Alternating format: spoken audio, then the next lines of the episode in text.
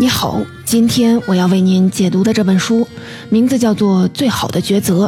这是一本可以帮助你提升医商的书。什么是医商呢？简单来说，就是看病吃药时做决策的能力。换句话说，这本书就是用真实的医疗案例，告诉我们如何做一名聪明的患者，做出适合自己的医疗决策。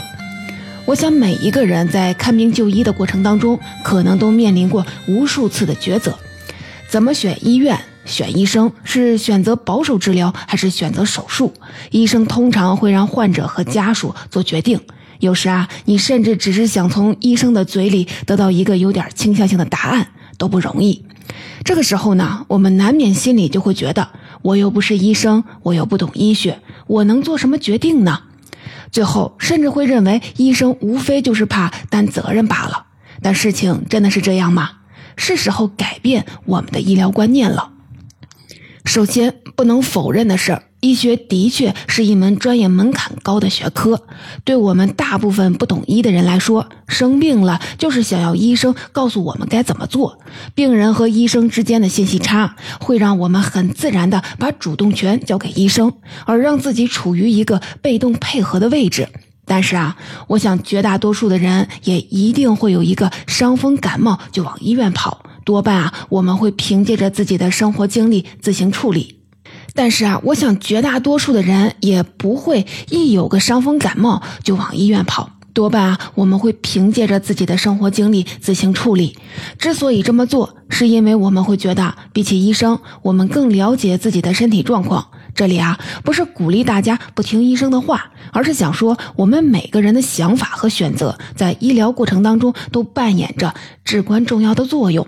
而为什么重要，就是因为我们每一个人都有独特的基因和环境所塑造的。即便是相同的疾病，标准的治疗方案，最后每一个人的治疗效果和副作用都不尽相同。所以啊，医学的这一属性也就决定了一个好的医疗抉择应该是由医生和患者双方共同做出的。因为啊，医生了解的是专业医学知识和前沿的治疗技术，但是了解你的只有你自己。在本书的推荐语当中。来自英国医科院的院士郑家强就说，在医疗的过程当中，大夫和患者都是专家。大夫固然是医学的专家，但患者是最了解自己身体、人生价值、经济状况、治疗预期的人。这个专家地位啊，谁都不能替代。既然我们自己扮演着这样重要的角色，那么如何成为一个聪明的患者，做出最适合自己的医疗决策，就变得尤为重要。今天的这本书就是一个非常好的启蒙。书中详细记录了十六位患者在就医过程当中的心路历程。他们中既有患高胆固醇症的慢性病患者，也有患乳腺癌、肝癌的癌症患者。我想这本书最大的价值就在于，我们可以从他们的真实的纠结和抉择当中，为我们可能面对的抉择提供思路，做出参考。本书的两位作者吉尔姆。格罗普曼和帕米拉·哈茨班德是一对来自哈佛医学院的教授夫妻，他们在各自的专业领域都是知名的专家。同时呢，他们还经常的合作，为《纽约时报》《华尔街日报》《新英格兰医学杂志》等等期刊撰稿，用跨学科知识解读医疗活动的本质。目前国内呢已经出版了他们两本著作，分别是《最好的抉择》和《医生最想让你读的书》。从这两本书当中，你都可以读到他们医学知识背后的人文关怀。如果你也渴望在医疗决策当中掌握主动权，就请和我一起走进这本《最好的抉择》。今天呢，我将分成两个部分来为您介绍这本书。第一部分是了解自己，这里主要是了解自己的医疗偏好和思维误区。我想这是成为负责任的决策者最关键的步骤。第二部分是提高医商，主要是从观念转变和提升健康素养两个方面，看看作者和书中的亲历者都有哪些好的建议。首先，我们来第一部分。先让我们好好的了解一下自己，顺便破除一些思维上的误区。先来让我们聊聊医疗偏好的问题。我们每一个人都有自己的医疗偏好，比如说感冒了，你是会去看医生，还是会自行的吃药，还是会睡个昏天暗地，等待身体啊自己修复？但是问题就在于，你可能会知道自己穿衣偏好的风格，知道自己吃饭偏好什么口味，甚至知道自己找对象偏好什么类型，但是你未必知道自己面对医疗决策的时候偏好什么选择。这很正常。因为生病看病对于我们绝大多数的人来说，并不是生命的常态，这是非常幸运的事儿。但是我们还是应该了解一下自己的医疗偏好，因为它至少啊包含了两个方面的好处：一是能帮助我们找到更适合自己的治疗方案，比如说一个人是偏保守的患者，那么可保守可手术的治疗方案当中，保守的治疗方案就更适合他。第二个是了解偏好，也能让我们看清这种思维方式下的局限，做出更妥帖的治疗决策。比如说，还是这位偏保守的患者，虽然这个疾病可手术、可保守治疗，但是如果选择手术，会有一定根治的概率。那么，如果他知道了他的偏好，就会知道自己为什么会做出保守的决定，他也就能看到这种偏好的局限，从而重新的评估他的治疗方案。也就是说，每个人的医疗偏好就像我们在看病就医的过程当中的校准器，有了它，我们就能在治疗方案当中找到最适合自己的。那么，我们怎么才能知道自己的医疗偏好呢？这就需要我们每个人留心自己的头疼脑热、打针吃药的过程当中是怎么想的。这是一个漫长的觉察过程。不过，在开始这项工作之前，我们可以参考一下作者对于患者医疗偏好的分类。在书中呢，作者将患者分为了两个大的类型，一类是怀疑者与笃信者，一类是极致者与极简者。笃信者就是那些坚定相信某种理念的人，但是啊，需要注意的就是，他既可以是笃信现代医学的人，也可以是坚决不相信现代医学的人。与笃信者对应的是怀疑者，他对一切治疗方案和手段都充满了怀疑，所以通常这类的患者都比较保守。谁是极致者呢？就是那些愿意尽可能多的接受治疗的人。这类人通常也是现代医学的笃信者，他们愿意尝试最前沿的医疗临床试验，因为他们不相信是药三分毒，他们更相信面对疾病不能坐以待毙。如果没有尽全力的尝试，那就是自己鼠目寸光。他们就像我们生活里那些家中药品齐全、经常光顾医院的亲友。与极致者相对应的是极简者。极简者大概率也是怀疑者，他们谨慎地选择治疗方案，更愿意相信自己身体的自愈力。他们就是我们生活当中那些能靠睡觉休息恢复，就坚决不看病吃药的亲友。作者虽是按照极端情况进行分类，但我想啊，我们大多数的人都是在两个类型的中间地带游走。不过呢，我们还是可以从这些极端的情况当中收获一些启示。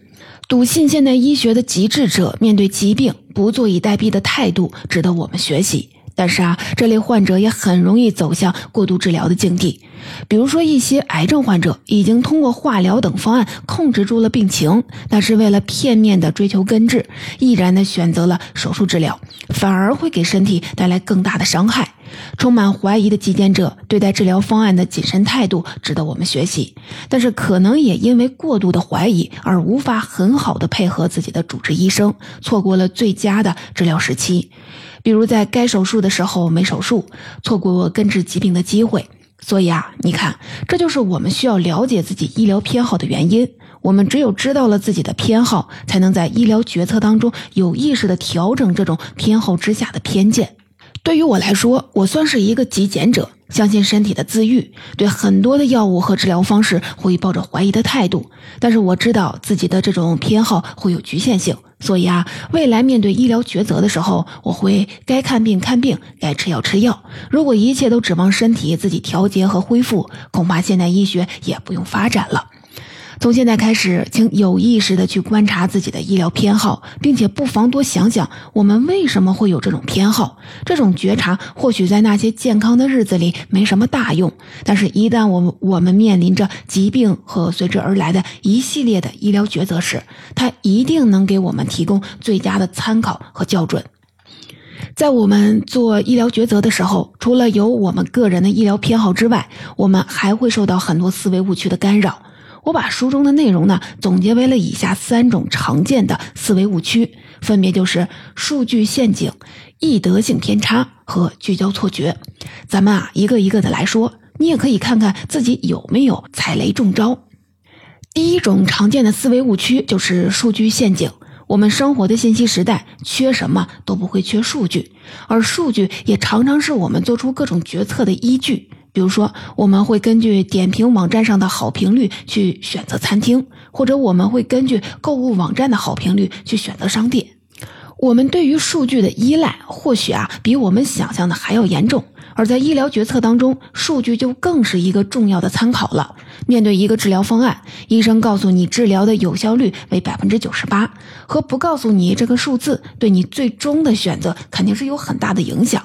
了解数据很重要，但更重要的是了解数据背后的真相。医疗是一门概率的科学，百分之九十八的有效率对应的是百分之二的无效率。也就是说，如果一个患者恰巧在百分之九十八里，就一定会从这个方案当中获益。但是，一旦他不在这个概率里，那么无论这个方法多有效，对他而言都没有任何的意义。反之亦然。所以啊，在医疗抉择中，面对数据，我们需要多一份的谨慎。书中举了一个五十一岁助理护士苏珊的例子。苏珊患有高胆固醇症，医生建议她服用他汀类药物来稳定血压。他汀类的药物能够将患急性心肌梗死的风险降低百分之三十，但同时也有百分之几的概率患上肌肉疼痛的副作用。苏珊曾看见因为副作用而浑身疼痛无法行动的病人，这让她更加的谨慎。苏珊没有直接的采纳医生的建议，而是在一个很权威的网站上通过测试得知，自己在不采取任何治疗的情况下，未来十年内患急性心肌梗死的概率为百分之一。所以啊，你看啊，虽然用他汀类的药物治疗高胆固醇症是一个非常普遍的方案，而且啊可以降低百分之三十的死亡率，但是对于未来十年只有百分之一死亡风险的苏珊来说，这个治疗的有效率没有什么说服力。苏珊身体力行地告诉我们，对待任何数据都应该多一个问号。第二种常见的思维误区是易得性偏差。他说的是，我们往往会根据认知上的易得性来判断事情的可能性。患在医疗决策当中，就是别人的亲身经历会对我们产生巨大的影响，而让我们忽视了其他的信息，从而造成判断的偏差。这种影响可能是积极的，比如说一个患者他身边刚好也有一位亲友接受过相同的手术治疗，并且康复之后很好的适应了新的生活，那么这样的故事可能会帮他拓宽眼界，坚定信心。但是啊，这种影响也有可能是负面的。比如说，一个癌症患者曾经看到身边有亲友化疗之后严重的副作用，就会很容易的排斥这种治疗方案。而且啊，在我看来，大数据时代下的人们更容易掉进易得性偏差的误区，因为对于算法比你更了解你这一点，我想我们很多人都深有体会。在这个信息茧房里，我们更容易看到我们想要看到的信息，而不是真正需要的信息。所以啊，如果要在医疗抉择当中避免这种易得性偏差，就需要患者更全面的搜集和看待信息，面对他人的经历，既不盲目的乐观，也不盲目的悲观。第三种常见的思维误区是聚焦错觉。在书中，作者提到过一项调查显示，我们每个人在刚确诊的时候，都会高估疾病带来的影响，把注意力聚焦在可能出现的糟糕情况上，以及难以避免的各类的副作用上。就像前面提到的苏珊，她就是把注意力放在了他汀类药物带来的副作用上，而不愿意接受这样的治疗。再比如说，我身边啊就有一些高血压患者，在确诊初期病情还不太严重的时候，宁可大幅度的改变生活方式，也不愿意选择每天服用一片降压药，因为对于他们来说，从此之后每天都要用服药的事实更令人沮丧，以至于会因此忽略治疗带来的收益。这背后其实啊，还有一种心理在作祟，那就是损失厌恶。有一句谚语可以解释这种心理，那就是已知的恶魔总比未知的恶魔好。就拿苏珊来说，已知的恶魔是高胆固醇症，但是未知的恶魔就是药物可能带来的副作用。我们对于未知不可控的事物会本能的多一份恐惧，并且啊，认知科学领域的研究也显示，人类对于损失总是比对于获得更为敏感。但是实际上，我们大部分的人在高估了疾病的同时，都严重的低估了我们的抗挫折能力，忘记了人类能不断的进化，就在于我们有超强的适应能力。这样说啊，并不是盲目的乐观，而是确有科学依据的。曾经有一项著名的研究，比较了两组人的生活状态，分别是忽然中了彩票大奖的人，以及因为车祸而瘫痪的受害者。不用想啊，事情发生的最初一段时间，前者会因为好运而兴奋不已，后者会因此而感觉生活无望。但是研究者却发现，两年之后，两组人的快乐程度啊差不多，彩票得主的日子会恢复到以往的平静，而车祸的瘫痪者也会寻找到新的快乐和意义。可能是见证了孩子的婚礼，也有可能是自己学会了新的技能。所以啊，作者也说，人的适应能力很强大，我们总能够在生活当中发现价值，总有未爆发的抗挫的潜力。其实，当我们回看这三种思维误区的时候，你就会发现。无论是数据陷阱、易得性偏差，还是聚焦错觉，所带来的危害，都是因为我们片面的处理了手边的信息，由此造成的危害就是：要不是对于治疗盲目乐观，要不就是对于病情盲目悲观。所以啊，要想避免这些误区，就需要我们从自身的情况出发，全面的了解情况。在这里啊，可以为大家提供几条行动指南：一是多看几家医院，多听几个医生的建议。第二个是在网络上搜集信息，多去参考权威网站的内容，比如说三甲医院的网站，或者是权威的医学杂志。第三个就是多去寻找民间组织，比如说病友群，这里很有可能会成为你医学的样本库，你能了解到不同的治疗方案、副作用以及应对副作用的方法。以上呢就是第一部分，我们从觉察自己的就医偏好和避免常见的医疗思维误区两个方面，给你提供了一个了解自己的角度，也为避免思维误区提供了行动指南，这些帮你成为一名聪明的患者打下了基础。接下来的这一部分，我们就一起来看看，要想成为一名聪明的患者，在医疗过程当中做出最适合自己的抉择，可以做哪些努力呢？主要啊，可以包含以下两个方面。第一是更新观念，这里主要是指更新医患关系的旧观念。第二个是提高健康素养。什么是健康素养呢？简单来说，就是每个人维持并促进自己健康的能力。咱们啊，一个一个的来看。首先是观念的更新。这里需要更新的核心是医患双方的关系。关于这一点，我们在最开始的时候已经简单的提到过，那就是在医疗过程当中，医生和患者都是专家，患者要学会主动的参与到医疗决策的过程当中。这不是要我们随便的质疑和否定医生的专业判断和决策，而是让我们为自己的医疗过程负起责任。我们不能再像之前那样，什么都指望着医生定夺。医生知道的只是医学知识和前沿技术以及临床经验，但是真正了解患者的只有患者自己。医学是一门科学但不精确的学科，他的研究对象是一个个由不同基因和环境塑造的个体。人与人之间的差异，注定了医学给不出百分之百准确的方案，同时也要求我们必须为自己负责。所以啊，一个更健康的医患关系就应该是一个双方共谋决策的关系。医生所扮演的角色应该是患者的医学顾问，用自己的一身本领告诉患者有哪些可选择的治疗方案，每一种方案的优劣又是什么。而患者则需要扮演的角色更像是一个司令，知道自己的身体状况、医医疗的偏好、经济水平，然后再结合医生给出的方案，合理的配置资源，调兵遣将。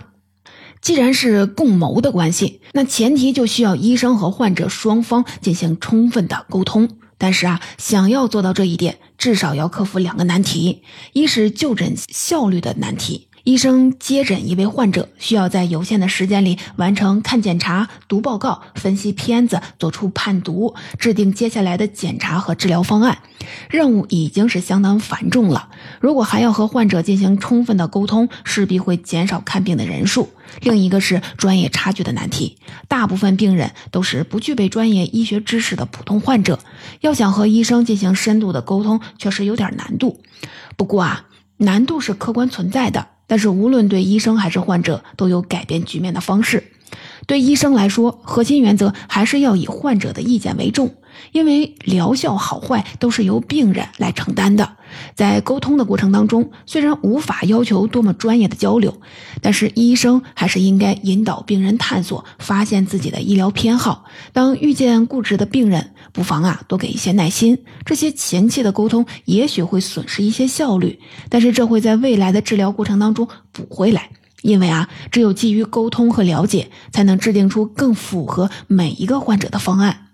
对于患者来说，核心原则就是在有限的时间内和医生进行有效的沟通，也就是尽可能的把自己的医疗偏好、身体情况、经济状况、病史等等情况告诉医生。这里可以分享一个行动的小贴士，那就是就诊之前可以做一些功课，准备一个文档，里面记录好病情描述、检查记录、治疗和用药的情况、自己查阅到的治疗方案等等，再按时间和种类整理好以往的检查报告和影像资料。你的有备而来会换来医生多一份的耐心。总而言之啊，患者以及家属要有意识地转变角色定位，积极地参与到治疗方案的制定和选择过程当中，在尊重医生专业权威的前提下，勇于地表达自己的想法。当然了，这里的想法应该是治疗层面的信息和内容，而不是情绪层面的抱怨和发泄。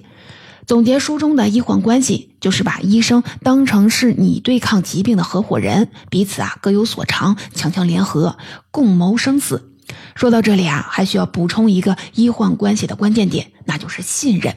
在书中的不同章节，作者都反复说到了一个观点，那就是一旦医患关系确立，或是治疗方案确立，医患双方都应该给予对方必要的信任。因为之后的治疗，谁也无法预知会遇到什么情况，唯有信任可以在风险出现的时候，让医患双方聚焦到解决问题上，而不是情绪的漩涡里。那么，在更新医患关系的观念之后，接下来的问题就是如何提高自己的健康素养。什么是健康素养呢？简单来说，就是维持自己健康的能力。这里面啊，包含了搜集、处理、运用健康信息和服务的能力。很多研究证明，健康素养水平的高低与个体健康有直接的相关关系。也就是说，健康素养水平越高，我们就越有可能收获健康。那么，怎么才能收获高水平的健康素养？关键就在于尽可能全面的评估风险和收益。这里既可以指某一种治疗方案可能带来的风险和收益，也可以指某种生活方式的风险和收益。我们来举个例子，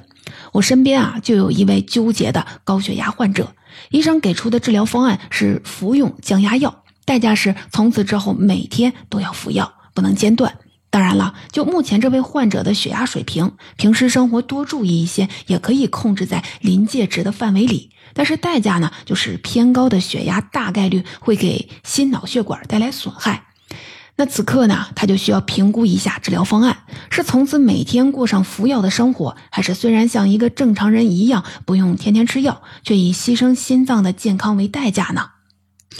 那么，这位患者如何才能做出一个正确的评估呢？这就要说到了提升健康素养的具体的操作。简单说来，就是需要患者做到两个：更全面、更全面的了解治疗方案的科学数据，更全面的了解治疗方案的潜在风险。这样说啊，可能你还是不知道要如何下手。没关系，我帮你从书中总结了几个要点，可以助力我们在面对医疗抉择时做出更准确的评估。第一个要点是不盲信，不要盲从于专家的推荐。即便是专家，也有局限性，不要盲信于药物的宣传，比起效果，可能需要更重视副作用的影响。第二个要点是找帮手，多在权威的医疗网站检索信息，看到相关的治疗指南时，要重点的关注指南的版本是不是最新的，尽可能的找一些和自己情况相同的患者，实际了解一下治疗方案的效果和副作用。久病成医的人可能都会有多个病友群，有时你就会发现，病友从实践当中积累的经验和智慧，对你啊会有更实际的帮助。第三个要点，风险收益的评估要从更长远的角度考虑。很多疾病的治疗啊，都不是一时半会儿一个手术就能解决的，只有把评估的尺度拉长，才能帮我们真正的看清这一治疗方案的利弊。最终呢，这位高血压患者还是在评估了长远的心脏受损的风险后，决定每日服用降压药，并且一段时间过去了，他发现除了每天起床多了一个吃药的固定动作外，他什么呀都没失去。总结这本书中最值得跟您分享的内容，我就给您解读完了。现在啊，我们一起简单的总结一下。首先呢，我们需要更新一下医疗观念。知道在医疗决策的和过程当中，患者和专家都扮演着同样重要的角色。我们无需因为自己不懂专业的医学知识而自觉地把自己降低到从属的地位。了解疾病的是医生，但是了解患者的是患者自己。不要担心医生会觉得患者的想法多、事情多。我想啊，没有医生会拒绝一个对自己生命负责任的患者。并且最近，无论是从自身的经验出发，还是从外部收获到的信息，我发现医生都更欣赏学习型的患者，就是那些生病了之后没有被疾病打败，而是积极的投身相关医学知识学习的人。他们甚至可以了解到最前沿的治疗方案，然后可以和自己的主治医生深入的探讨病情与治疗方案。具备了新的医患关系理念之后，我们就要开始成为一个更负责任的聪明患者做努力了。第一步就是要从每一次微小医疗决策当中觉察、了解自己的医疗偏好，小到头疼脑热要不要吃药，大到生病住院要不要开刀，都是我们了解自己偏好的时机。而医疗偏好会在以后面对重大医疗抉择时，给我们提供最佳的参考和校准。第二步是要破除常见的医疗思维误区，比如说数据陷阱、易得性偏差、聚焦错觉，这些思维误区容易让我们陷入盲目的悲观和乐观里，从而影响到我们做决策。那么要如何的避免这些思维误区呢？首先呢是要知道，其次是要避免。避免的最佳的方式就是要提高自己的健康素养。也就是要更全面的搜集信息和数据，更全面的评估医疗方案的风险和收益。在医疗的过程当中，医生的课题是提供给患者专业的选项，而患者的课题是从这一堆选项当中勾选出那个最好的选项。所以啊，所谓最快的抉择，就是我们对自己最负责任的抉择。